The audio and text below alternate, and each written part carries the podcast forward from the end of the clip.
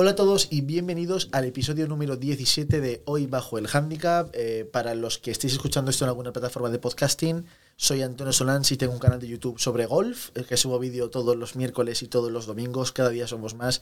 Muchísimas gracias a todos los que me seguís en el canal y a los que me acabáis de descubrir, que sepáis que este podcast se puede escuchar en las principales plataformas de podcasting y que además se puede ver en vídeo todos los viernes en el canal de YouTube.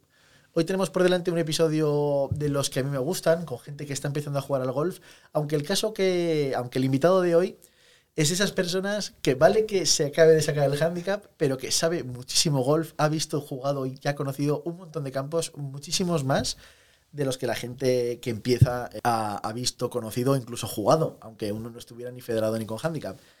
Pero antes de eso quiero decir una cosa, y es que he estado viendo estadísticas del podcast y en concreto he visto un par que me han encantado y es que somos, hoy bajo el handicap, es el podcast más escuchado en la categoría de golf de Apple Podcast, así que muchísimas gracias, gracias a todos. Esto no es por mí, es por vosotros, así que de verdad, eh, muchísimas gracias. También voy a decir que estamos día tras día en el top 30 de España y que, que de verdad que muchísimas en el top 30 de categoría de deportes y que aparecemos en la pestaña de nuevos programas. Eh, así que de verdad, muchas gracias. La verdad es que entrar en Apple Podcast y ver que, mi, que el podcast está ahí listado entre, entre el top de España es, está muy, muy interesante. Y después de esto, pues vamos directos con el invitado. Eh, hoy me acompaña en el estudio Pablo Aliende. Bienvenido, Pablo. Muy buenas tardes, Antonio. Bueno, eh, vamos a contarle a todo el mundo, aunque a lo mejor lo han leído en el título, por qué estás aquí. Por fin por fin, después de mucho tiempo. Después de años de habladurías, puedo decir que he hecho el examen de handicap y que lo he aprobado. Exactamente. Estamos a la espera de que se te asigne el handicap y se procese y ya en la, en la base de datos de la federación salgas con handicap. Así Pero es. ya has hecho el examen y lo has aprobado. ¿Qué tal? ¿Te, te sientes bien? Sí, eh, no exagero, de verdad, que me quité presión Te quitaste un peso de encima. por ¿no? culpa de esta gente. Porque lo único que hacía cuando yo salía al campo era decirme, oye, a ver si te sacas ya una- de una vez el handicap. Que mucho golpecito aquí, pero luego qué pasará con los torneos, tal. Claro, y sin, sin handicap, la mayoría de los torneos, o el 99,9% de los torneos, no los iba a poder jugar. Exactamente. Y ahora ya Vas a les poder- he callado la boca. Bueno, ahora por lo menos puedes jugar. Bueno, sí, La ahora es verdad, es la vas a verdad. tener que callar jugando en el campo. Cierto. Ahora ya puedo. Ya tengo ese primer. eh, ¿No? Esa, esas primeras, al menos, seguridades de que vo- voy a poder jugar un torneo y que pase lo que tenga que pasar. Es, es- es fantástico, pero lo primero vamos a hablar de muchas cosas. ¿Cuándo- ¿Hace cuántos años cogiste por primera vez un palo de golf? Pues con eh, 13 o 14 años. Eso era tercero de la ESO, más o menos. Hace 8 o 9 años. Correcto. Y te sacas el handicap ahora. Muy valiente, ¿eh, Pablo? pero aparte de eso, Sí. eh, has tenido la oportunidad de jugar otros campos. Eh, No, fuera, de, fuera de aquí de Zaragoza, has, jugado, has conocido un montón de campos. Tuve la suerte de que. Es que es verdad, ¿eh? Me saco hace dos días el handicap, cojo por primera vez un palo hace 8 o 9 años. Y al- a las semanas de coger el primer palo, el don, don Jorge Porta me dice: Oye, Pablo, que hay un torneo por parejas en, en Guara, en su club en, en- en esa época, ¿no? Que, que lo juegas conmigo, que te bautizamos. Y yo, Jorge, Jorge, Jorge, para, para. Y me dice, o vamos, o lo, o lo tomas o lo dejas. No te dio, no te dio opción. Pues fue, vamos, el primer punto de partida. El darme cuenta de que iba a ser un deporte que fue tarde o temprano eh, iba a estar en mi vida. A veces más, a veces menos. Mm, Quizás en ciertas épocas tengas más tiempo también para jugarlo. Que en este deporte, no como en otros. En todos hay que entrenar, eso es verdad. Pero en este deporte creo que, que destacas por, por un entrenamiento realmente continuo y eficaz. Que Claro. es también en lo que me tengo que meter ahora si quiero mejorar Y bajar ese poco a handicap. poco con, con ese hándicap, ¿no? Pero bueno, ya eso, primer punto de partida, hecho. Vale. Vamos a seguir. Luego ah, terminaremos hablando de tus objetivos para el año que viene, pero vamos a hablar del examen. Porque cuando he hablado del examen de handicap por, por primera vez en, el canal, ha habido gente que me ha preguntado, pero ¿estáis de coña o no? Cuando hablamos del examen, hay gente que no sabía que para sacarse el handicap hace falta un examen. Eso, eso es curioso, a mí me llama la atención porque incluso la gente que juega a golf de normal, desde hace años, te dicen, ah, pero tienes handicap. No, hace poco me pasó, lo voy a nombrar con, con Pala, que me lo encuentro. Bueno, oye Pablo, pero tú tenías el handicap o no? Y le digo, "Uf, la verdad que no, tío. Y dice, pero tío, pero si eso es, si es que te lo dan. Y digo, hombre, eso, se, eso era antes. Es que ahora tienes que hacer un examen. Ah, ah sí, Pues es que ahora encima depende de la comunidad autónoma. encima. Te vas a Galicia y cualquier profesor te puede dar el handicap. Te vas a Murcia y hay que salir a jugar una vuelta y hacerse menos de 60 golpes, una cosa así. Entonces, que depende mucho de la comunidad autónoma y aquí en Aragón, pues es de las más restrictivas. Y nos contaba la persona Asun, que es la persona de, Sí, de Arcosur sí, y sí. de la federación que, que te hizo el examen, que hay gente que lo ha suspendido dos y tres veces. Casi como el examen de conducir, es- ¿verdad? Es, igual. Pero de, tenían presión realmente ¿no? ¿no? de, De oye, suspenderlo. que, que- que nos contó una anécdota incluso que nos dijo, es que nos ha llamado por la mañana una persona que iba a hacer el examen y que nos ha dicho que hoy no quiere venir, Que no, que, que se- necesita una semana más para estudiar. Como si, Pues- como si fuera una oposición realmente. Tal cual, ¿eh?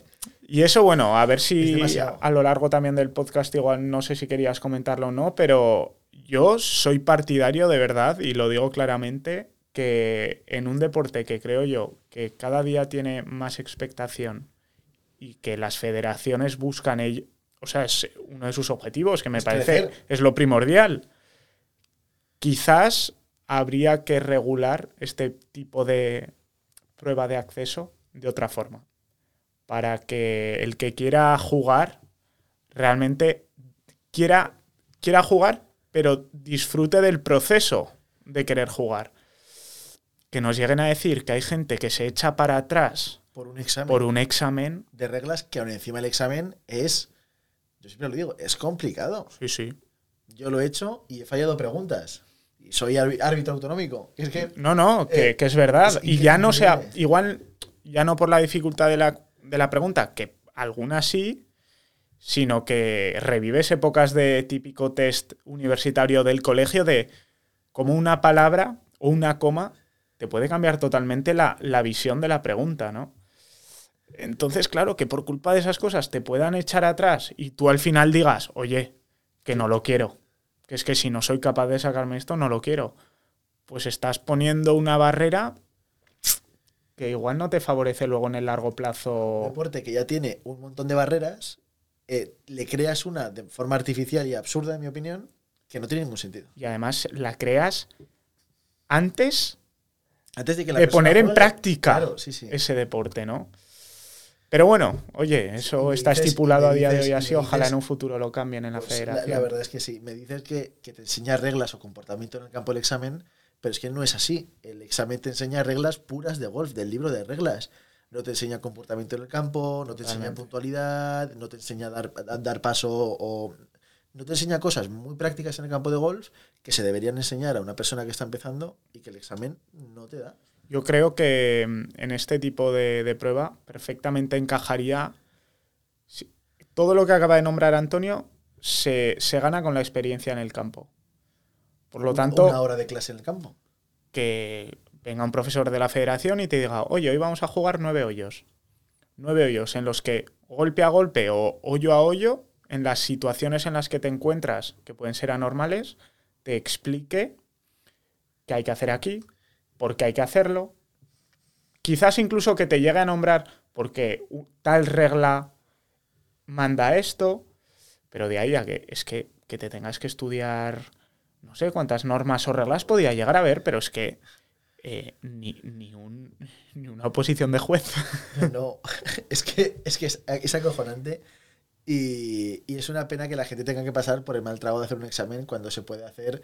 eh, si el problema es ganar dinero, con el examen o con lo que fuera, que yo creo que no es el problema, pero bueno, si lo fuera, pues es que puedes poner una clase de nivelación o una clase que te asigna handicap, un profesor durante una hora que ya de paso que te da una clase te enseña el comportamiento y te va a dar el handicap.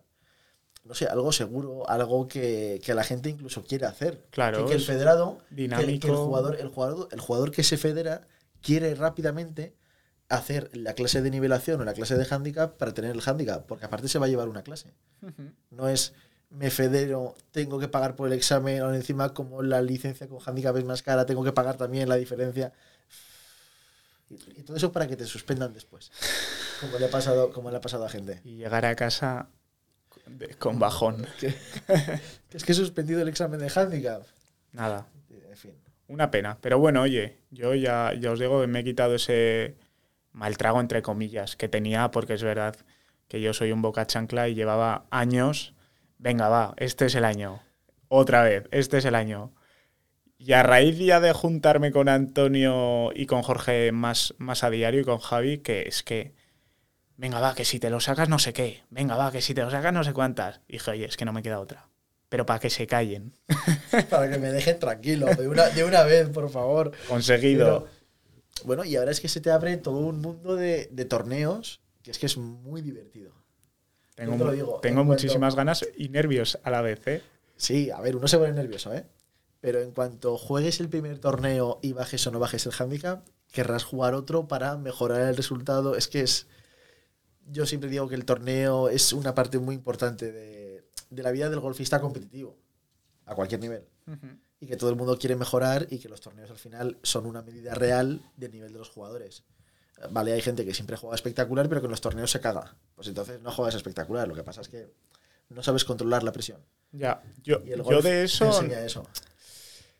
yo sí he de decir una cosa en cuanto a presión y a mi, quizás, mi cabeza, como es en, en el ámbito deportivo. Sí que es verdad que mm, yo soy muy competitivo y, y no, a nadie le gusta perder, pero hay mucha gente que lo sabe aceptar perfectamente y a mí me cuesta.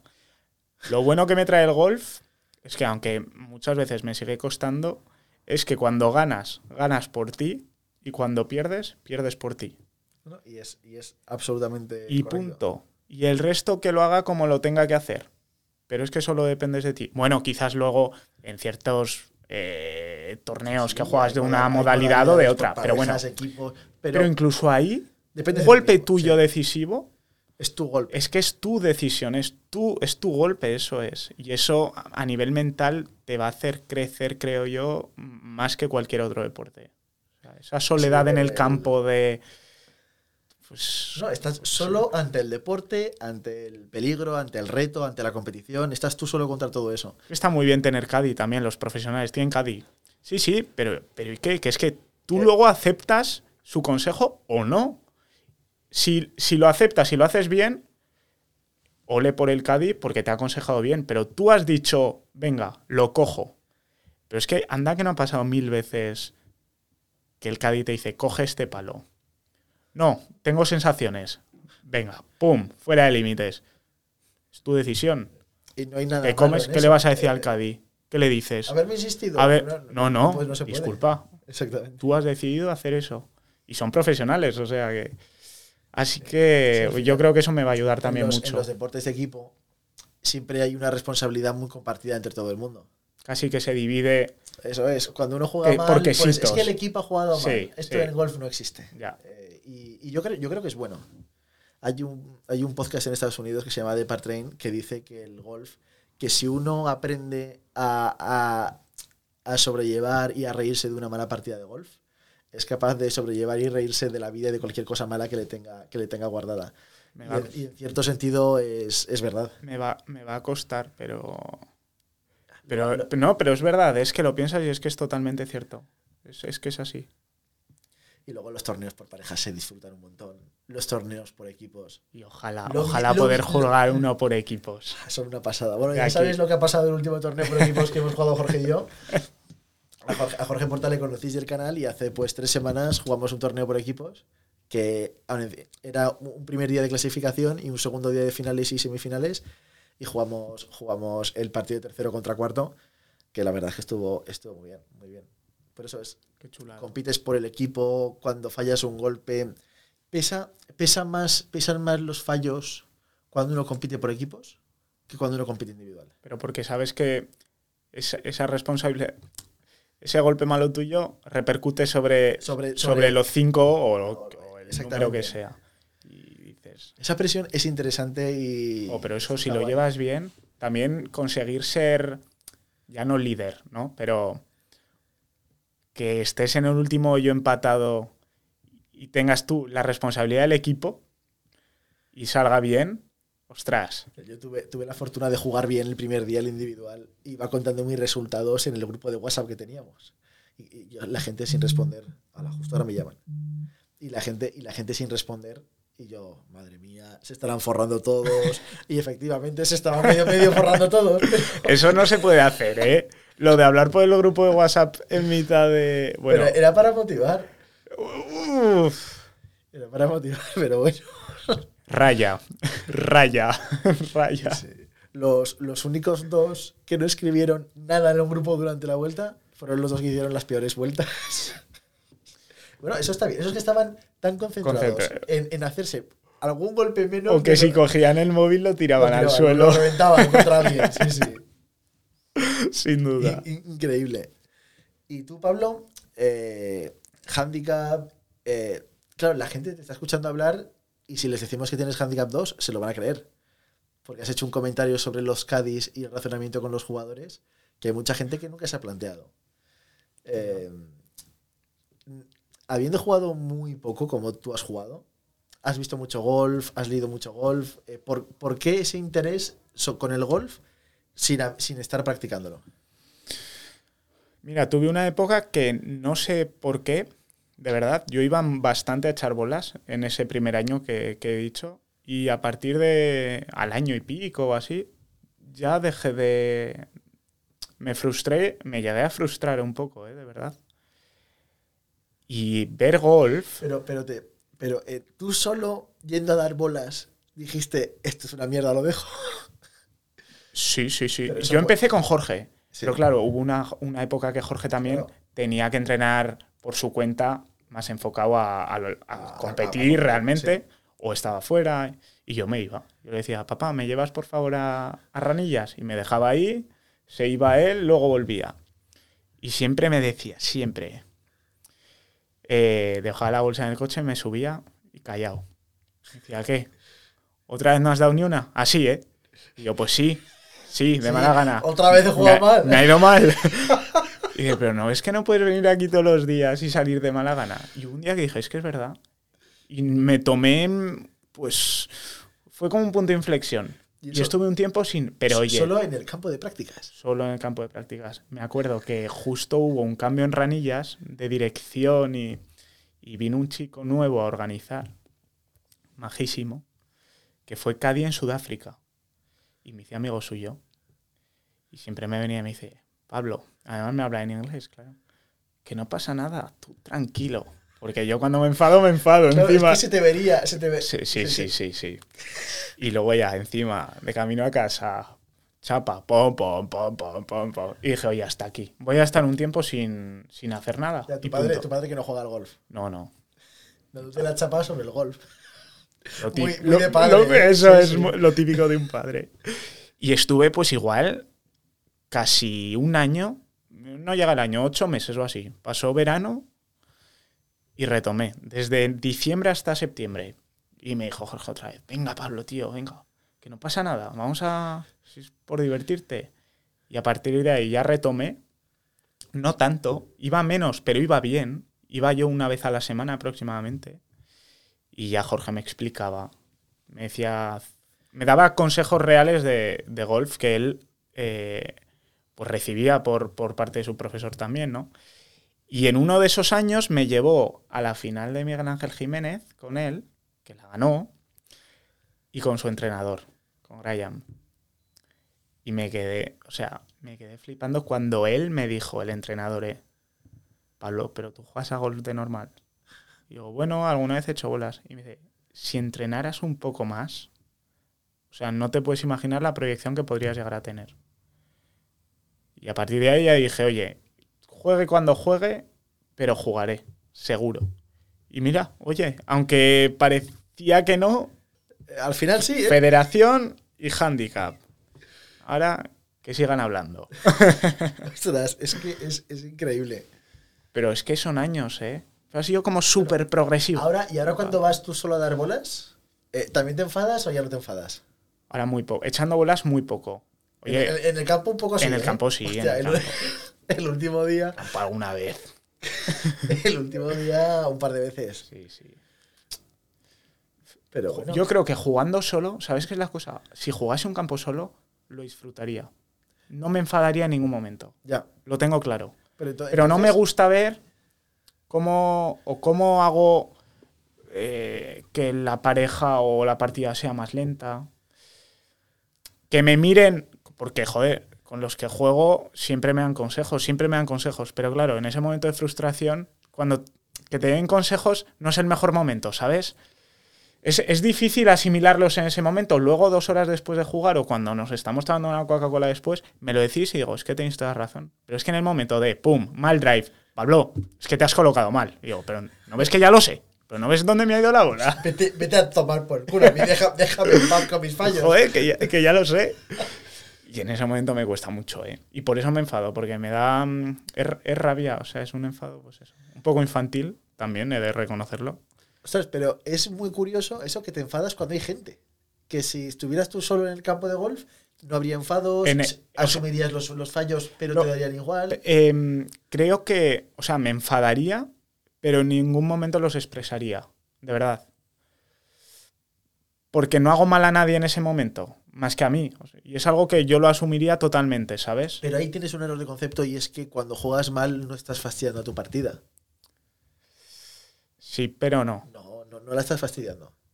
La fastidias cuando juegas lento, cuando andas despacio. O sea, eso, pero es que Cuando- para mí jugar mal. eh, Pero es que una jugar- bola a la derecha, no una lo- bola a la izquierda, busca bola, busca tal. Bueno, pero, pero es que jugar mal no es lo mismo que jugar lento. Uno puede jugar mal y jugar rápido. Ya, Y, sí. si, no, y si no, vete cualquier Claro, día. cualquier ya, ya, golf ya. Que tienes a 60 ¡Pum! jubilados. Y me la doy. eh, eh, A 100 metros de ring. Me la doy. no, Verdi. Pero, pero tienes a 60 jubilados que no hacen más de 120 metros con el driver Eso es verdad. que te jugar en 3 horas y media cualquier campo. Y luego hay profesionales de golf Que, Que- que son muy lentos. que les dan avisos. Pues será top 1. Esto me, en un ladies que, que me lo dijisteis. Jo, va top 1, lleva todo el fin de top 1 a la primera y no paran de decirle, no sé si era una rusa o. Aquí, bueno, fue aquí en el de. en, en la Peñaza, el Ah, de no, verano. Sí.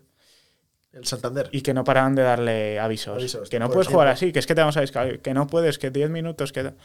Ganó la, la chica, pero que a una profesional, ¿verdad? También sean capaces de, de llamarle la atención. Bueno, y a los profesionales también les pueden fastidiar un torneo por llamarles la atención por el ritmo de juego. Lo típico que en el mundo amateur viene el Marshal del campo y te dice, oye, tenéis que ir un poco más rápido. Entonces la partida intenta acelerar y empieza a jugar peor. Ya. Eso en el mundo profesional también pasa. No sé en qué torneo fue. Es que creo que era Billy Horsell. eh, estaban jugando. Estaban jugando la. eh, Un jugador que iba. Iban dos líderes y uno de ellos iba a ganar porque había mucha diferencia de golpes. Les dieron un aviso por juego lento. Y uno de ellos no supo. No supo aceptarlo y dejó de jugar bien y perdió el torneo. Pero también muy mal avisado porque iban, iban en el partido estelar que detrás no tenían ningún jugador, que no iban haciendo esperar a nadie. Simplemente fue por tocar los huevos. Y, y- y por eso perdió el, perdió el torneo. Ya. Pues sí. O igual por algún tema publicitario alguna cosa de estas que ahora. que casi que a veces predominan más las televisiones que el propio deporte, ¿no? Y Si son, Absolutamente. si son dos horas de partido, son dos horas de partido. Porque hay que meter luego. eh, Eh, lo que porque sea. luego empieza otro programa. Esto es, es muy interesante hablando de esto. Bueno, tú, tú que has visto golf en la televisión, sabes cómo funciona, entiendes el horario del European Tour y del PGA, de cómo funciona. Eh, ahora que están hablando, hay mucho de una Superliga de golf. Quieren un poco, perdón, el, el concepto Fórmula 1 quieren ponerlo en el mundo del golf. Un, un- un número cerrado de jugadores, siempre los mismos, compitiendo todas las semanas, que haya rollos entre ellos, Sí. equipos, trabajar las personalidad- personalidades de cada jugador. Y estaban hablando de hacer los torneos a tiro, para poder hacer transmisiones cerradas, retransmisiones cerradas de 5 horas, Porque en un torneo a tiro nunca te vas a ir a más de 5 horas y pico. Que eso de normal no ocurre porque tienes salidas, tienes jugadores que salen desde las 7 y media de la mañana hasta las 4 de la tarde. Y es interesante. ¿Te imaginas a los profesionales saliendo a tiro? A mí me parece, me parece muy bien.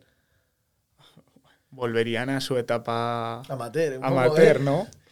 Bueno. A ver, Escucha, y es la forma de tener a todos los jugadores en el campo a la vez. Siempre que estés viendo golf, van a estar todos los jugadores, van a estar los favoritos ahí. sí, sí.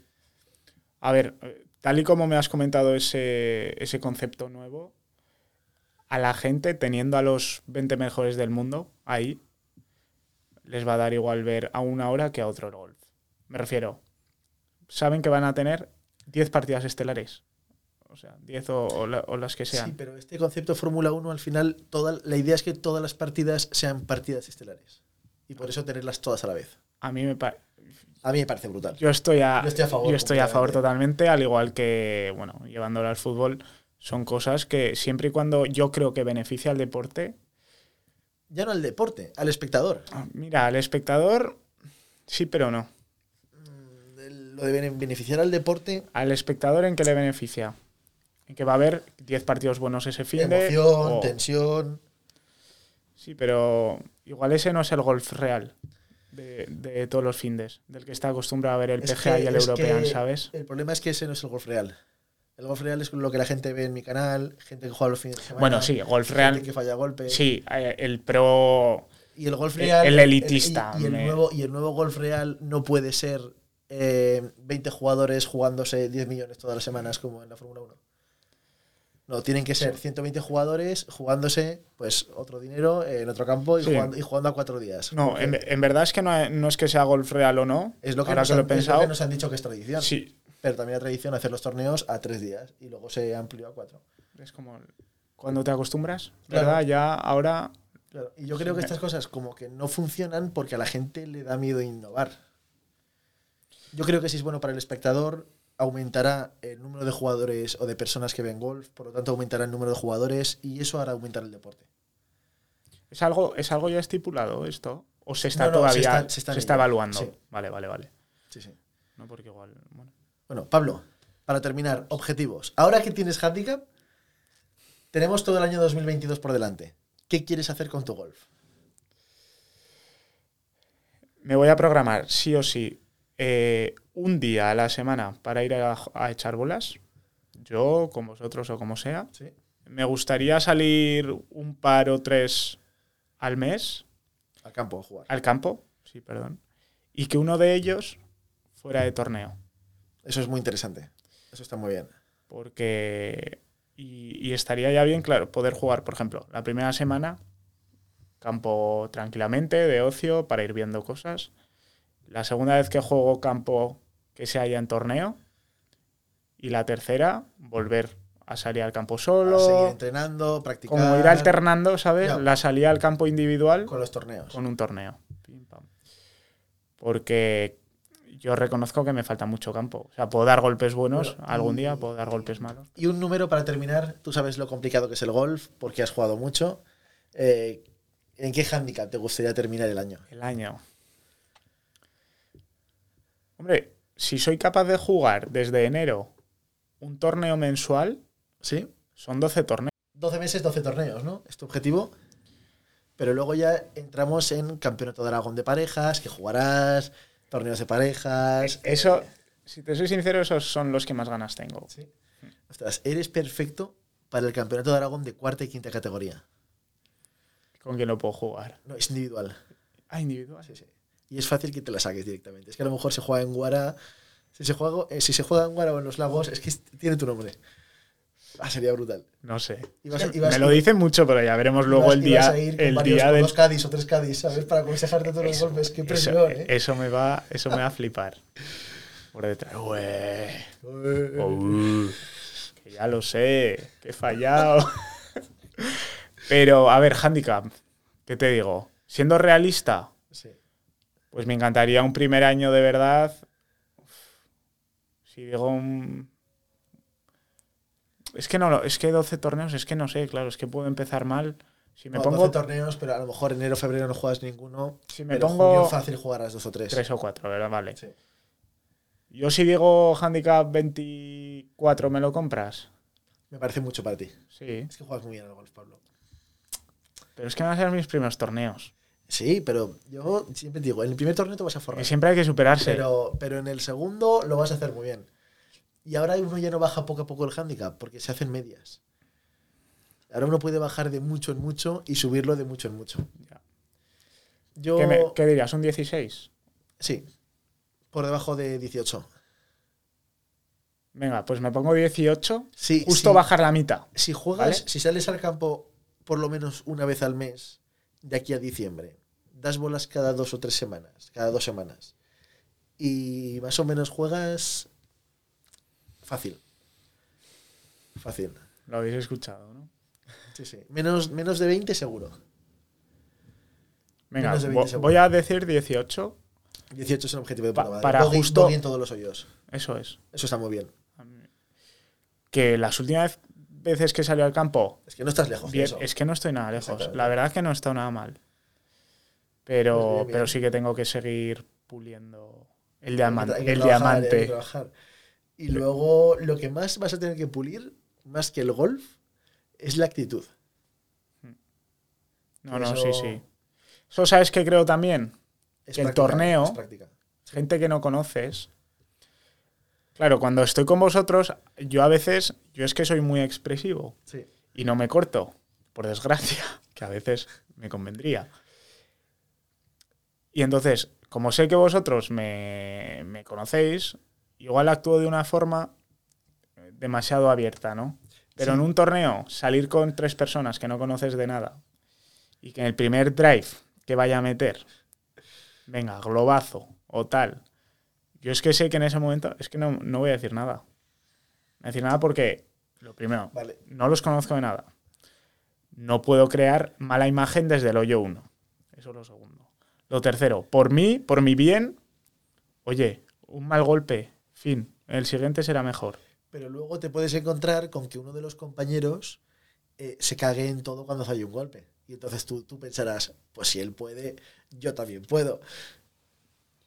Y luego hay gente como tú y como yo que pensamos que cuando hay desconocido nos cortamos un poco por ser más educados.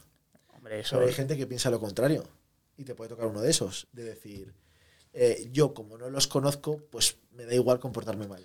Ya, bueno, pues creo que en, esa, en ese caso yo soy totalmente lo contrario.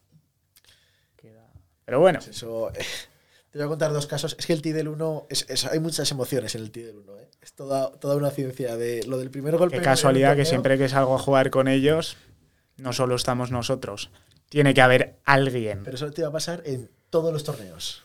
En Pues todos los torneos, en el T del 1 va a haber por lo menos 5 o 6 personas más. Sí, sí. Y en los lagos, por ejemplo, que está la terraza del bar ahí. Lo iba, salimos- lo iba a nombrar ahora. salimos en las primeras partidas, claro, nosotros estamos saliendo en el T del 1 a las 8 de la mañana, pero en la, en la terraza hay 20 personas que te conocen todos tomándose el café y que te gritan cosas. Es, es acojonante. Está guay. Sí, bueno, oye. Está guay. Oye, también es parte del, del deporte. Ese torneo hace poco, yo justo había terminado de jugar y estaba en el T del 1 hablando con una persona y sale a jugar un suscriptor del canal que la pega, pimba, un slice increíble fuera de límites. Se gira, me ve, me hace así y me dice, bueno, pues ha ido fuera de límites, pues voy a jugar otra y ya está. Eh, me pareció la hostia. Si es que es, es que es. Mira, ojalá será así. Y luego está el otro caso, eh, Víctor Pérez Magallón, ¿no le conoces? Víctor estuvo en el, en el equipo con Jorge y conmigo hace un par de semanas.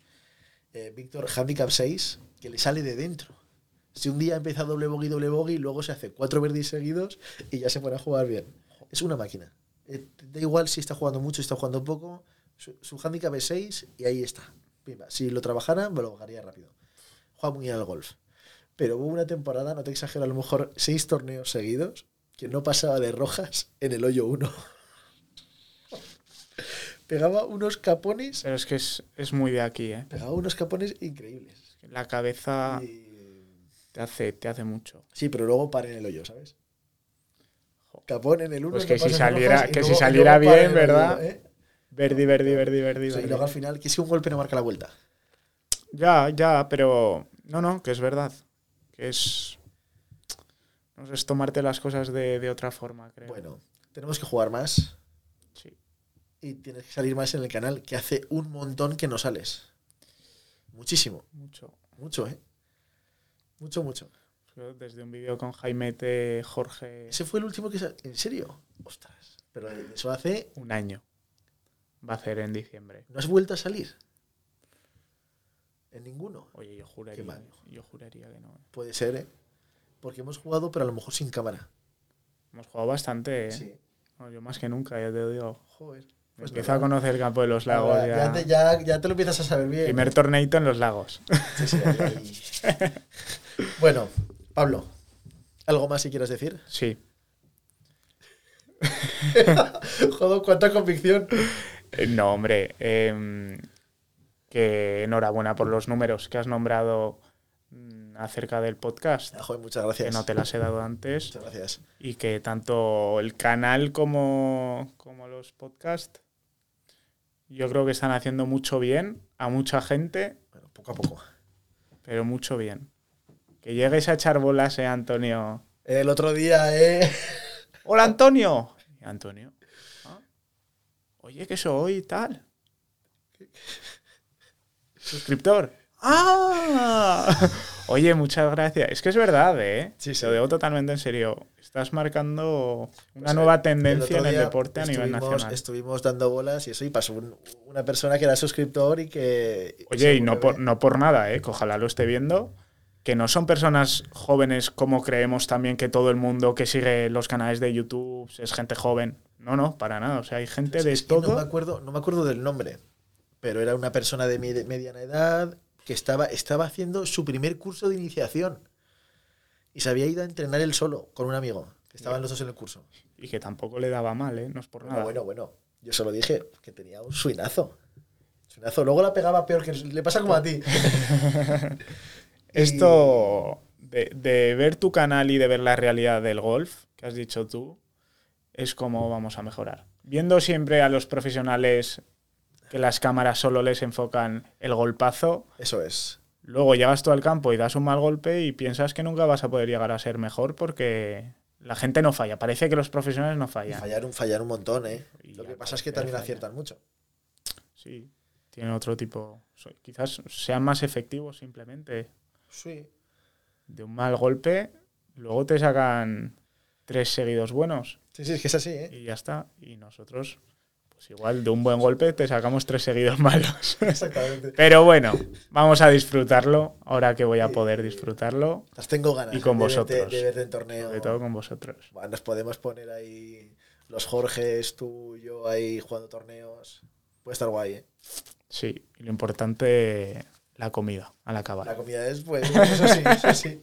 Bueno, Pablo, muchas Bueno, gracias. Antonio, a ti por Estás invitarme. invitado al podcast cuando quieras y al canal ya sabes que también.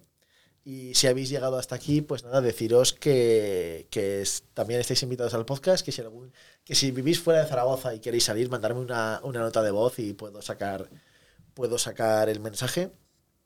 Y, y nada, que un fuerte abrazo a todos y muchas gracias por llegar hasta aquí 35 minutos después. Oye, un fuerte abrazo a todos y hasta luego. Hasta luego. Chao. No tengo preparada música. ¿Cómo está? Esta es la que, vi- De es la- vencedores. es la que viene por defecto de, de la- de la mesa. ¿En serio? Cabrón.